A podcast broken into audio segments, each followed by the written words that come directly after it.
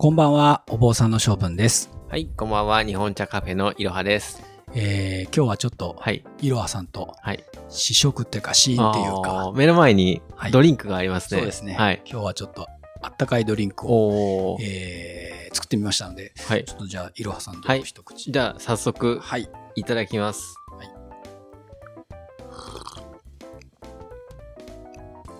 うん、美味しい。いかがでしょう生姜ですね。そうそうそうそうそう。えっ、と、し今日はですね、えー、ちょっといろはさんと一緒に生姜糖を飲みながら、うん。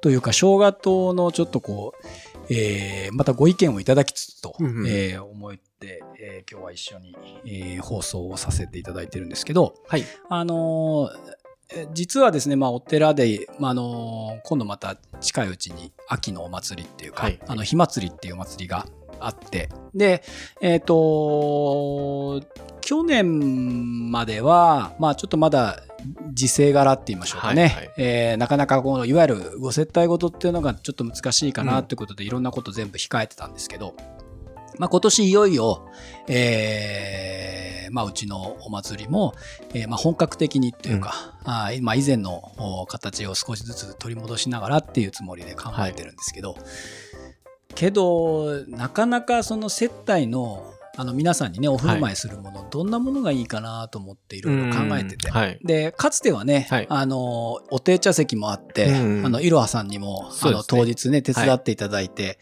えーお抹茶とお菓子を、うんうん。おまあ、室内でねお振る舞いをさせていただく定茶の席もあったんですけど、まあ、ちょっと時代が変わりつつ、はい。えーなかなか、あのーゆっくりおまんじゅうを食べながら部屋でね、まあ、不特定多数の人がちょっと出入りするっていうのはなかなか難しいのかなっていうこともはい。あって外で、うんうん。あの気持ちのいい秋空の下でねはは皆さんに一服してもらえるものをっていうことで今年は、えっと生姜糖をお皆さんにお振る舞いしようと。いいですね。えーはい。えー思いまして、えーその今実はですねレシピ作りっていうかあ、じゃあ何回かいろいろ試してみたり。そうそうそうそうそうそう。あの、結構ね、僕らはね、生姜糖って、あの、お坊さんにとっては、はい。あの、まあ、永平寺では、まあ、ありふれてるっていうか、こう、馴染みのある、あ、そういう、あ、結構じゃあ、永平寺で、うん。えっ、と、振る舞いがあるんですか？そうそう、あの、永平寺のね、冬の、まあ、すごく大事な行事に、はい。あの、摂神っていう、あ、接心。ね、何度か。かお話ししたことがあると思いますけど、えー一日中座禅をはい。組み続ける。で、それをこう一週間続けるっていう、まあ、静かなんだけど、すごくきつい修行の期間っていうのがあるんですが、はい。えーその一週間の間、まあ、とってもさ寒くなる時期だし、まあ、体がね、一週間こう持つようにっていうこともあって、あれはね、弁治っていう役の人なんですけど、うん。えーその役の人が、座禅の一番最初の朝の最初の座禅の最中だったか、終わった後だったか、ちょっとその辺うる覚えなんですけど、はい。みんなに、えっ、と、生姜糖を作って、で、まあ、振る舞うと、なるほど。えーいう、はいそういうことがあって、えー、接心中はだから毎朝、生姜糖を、いただいて美味しいですよね。うんそうそうそう。まあ、すっごい寒いとこだし、で、そこでまあ、あったかい、えー飲み物ってなかなかね、そんな簡単に飲めるような場所ではないんだけど、そこでこう、しかも、こう、生姜と、ちょっとこう、生姜のね、はい。あの、ピリッとしはた、あの、辛さもお相まって、はい。また、蜂蜜の、えなー、すごくこう、甘いか、あの、味わいを、はあはあ。えー体で、まあ、朝一番の冷えた体に、はい。えーいただいて、で、その後座禅を、まあ、その後一日するんで、あの、大変なんですけど、はい。そういう思い出があって、ほうほう。で、お振る舞いをするにあたって、まあ、ちょっとなんかそういう体をね、いたわる、そういった飲み物がいいのかなと思ったんで、はい。まあ、今年は生姜糖を、あのまあ、こうお参りに来ていただいた方に、はい。えーまあ、お振る舞いしようと。はあはえーで僕の覚えてるその下うんで、あ。あ、なるほど。でこんな感じだそうったなですよね。そそういう時に別にレシピとして、そうあの、まあ、あ実際作ってる人も、ねはいそんなにレシピがちゃんとしてるわけじゃなくて、ね大体まあこんなもん。そうそうそう。だから日によってははい辛い時もあれば、はいはいはい甘い時もあるし、はい全然味がしない時もあったりとか、まあ、また作る人が当然毎年変わりますので、えーあの人うまかったけど、この人あ下手だなみたいなのはあったんですけど、あはいはい。まあそんなちょっと舌を思い出しながら、はい。自分で作りながらで分量をはい。メモしてっていうのを実はここ数週間ずっとやっていて、へで今のところちょっとこれが、まあ、お美味しいですよ一番安定し,、してるかなっていうー。材料、これ入ってる材料はん言える範囲でいいんですか？あ、言えるとかも全然ね、はい全然難しいもんないです。生姜糖っていうのは、生姜。はい。すりおろした。すり落とした生姜。生姜はい。で、えっ、と、蜂蜜。蜂蜜。はい。で、あとちょっととろみをつけるのに、あの、僕は片栗粉を。片栗粉。はい、使っている。ほうそんだけです。へーだからそれ以外に何も。入っていないので。で、あとのはその分量を決めるって感じですね。そうそうそうそうそうそうまあ当然ですけど蜂蜜が、うんあの少ないとね甘くないし、はい生姜が多すぎても辛いしっていう感じで、えーまあ適当な量を、うん、うんあのちょっと探していくっていう作業をずっとしてたんですけど、はいまあそれこそ今日ねいろはさんにはい。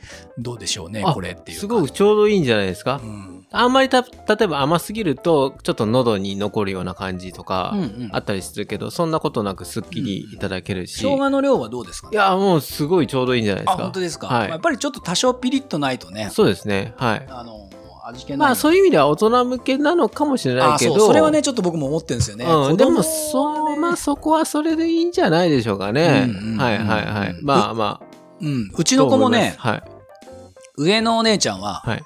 中学校のお姉ちゃんは、美味しい美味しいって、ああ、なるほど。ガブガブ2杯も3杯も飲んでたんですけど、はいは小学校の下の2人は、うん辛いって、ああ、なそうですようんね。やっぱり言うかな。まあ、はいだからまあ本当はもうちょっとね、辛みを抑えた方がいいのかなと思うんまあ、だけど。どこに合わせるかもあるけど、でもそういうなんかちょっとなんかこう、背伸びした味っていうそうですか、ね。そうですね。そういうありますよね。うんうんうんあの、な特にお寺さんの、うんうんああれはちょっとあれだ、なんか辛かったうんな、まあ、みたいな。なかなかまだお前には早いかみたいなはい それもまた思い出としていいかなっていう感じしますけどね。そうですね。はいまあちょっとそそんな風でいいかな。僕もちょっと、あのどうしたらいいかとはちょっと生姜の量多少減らそうかなとも思ってはいたんだけど、はいはいあんまり減らしすぎちゃうとあのただの蜂蜜湯になっちゃそううんで。ね。ちょっとね、物足りないから、うんすごくいいと思いますね。うんうんあとはあれですかね。最近だと蜂蜜乳幼児の方とかで、うんあアレ気にルギー？する方がいると思いますので、蜂蜜ってアレルギーあ蜂るんだ。蜜ってね、多分ちょっと強いんだと思うんですよ。あのー糖分が？糖分というよりか、まあ、需要競争とかにもあるじゃないですか。うんうんうんまあ、そういう意味で、なんか、多分、その赤ちゃんには、うんあのーエネルギーまかだ強すぎる。うん、多分そんなようなことだと思うんですけど、うんなんで、あの、うちでも、えっ、と、なんかこう、しょかき氷とか出すときうに、ん、赤ちゃんがいるときに、これ蜂蜜入ってますかってうんうん。聞かれる場合あるんで、あそうですか。はい。なんで、まちなみに、あ、はい。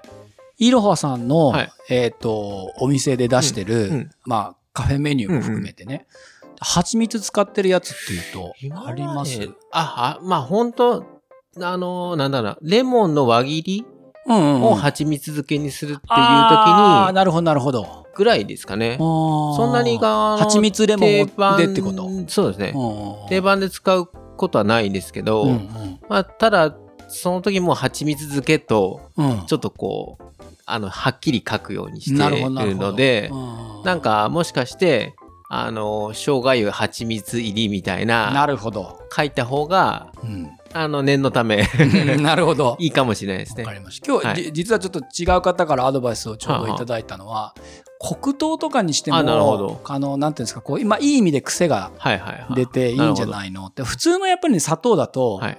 正直言うとやっぱ味気ないんですよね。ね生姜が立っちゃうっていうか、はいはいはいただ甘みだけが横にいるだけだと、うん。生姜の辛みの方が勝っちゃうんで、うんうんあのまあ、僕は蜂蜜の方が、んその蜂蜜の香りが、うん。こう生姜の辛さみたいなのも一緒に包んでくれるような気がしたんですけど、うんうんうんまあ、黒糖っていうのもちょっと面白い。もうありかもしれないですね。ねそうですよね、はい。ちょっといろいろ実験しつつ、はい。うん。まあ、場合によっちゃこう二鍋みたいなことも まあ面倒くさいから。すごいね。まあ、あのまあ、僕がずっと作ってるわけじゃないから、まあはいそうですね。こう皆さんにね手伝ってもらって作る結構やっぱり生姜と蜂蜜っていうのは相性いいんじゃないですかうね。ーんやっぱり、あのー温まるのかな？蜂蜜の成分も。なんあかあ、、なるほどね。なんか、蜂蜜と生姜って結構よ、なんかこう、うんうん結構あ相性がいいような気がしますね。うんうんやっぱりはい蜂蜜だけでもやっぱり喉にああ、そうですね。いいし、はいまあ当然生姜はね、はいあのすごくこう喉にはい。あのいい、まあエキスっていうか、うんあの栄養素だと思うんで、うんえーまあそういう意味では生姜だけじゃなくてね、はいまあ蜂蜜、まあ黒糖も含めてね、はい。体にいいものを当日どうなるかですね。そうそうそうそうそう。まああとはやっぱ天気のこともあるので、あーそうですねまあお振る舞いのあの、はいうまくいくかどうかはね、うんはい、ちょっと実験しながら今年のお火祭りを迎えていきたいと思いますが、すねまあ一応こう、いろはさんからもとりあえず、これは今いただいたやつはすごく美味しかあ、ったです。本当ですか？はい。じゃあちょっといろはさんの太鼓判をいただいたということで、はい皆さんにまたプレゼンしたいなと思います。すねは、はいいありがとうございます。じゃあ今週はこの辺で、はい。はい、また来週。はい。また来週。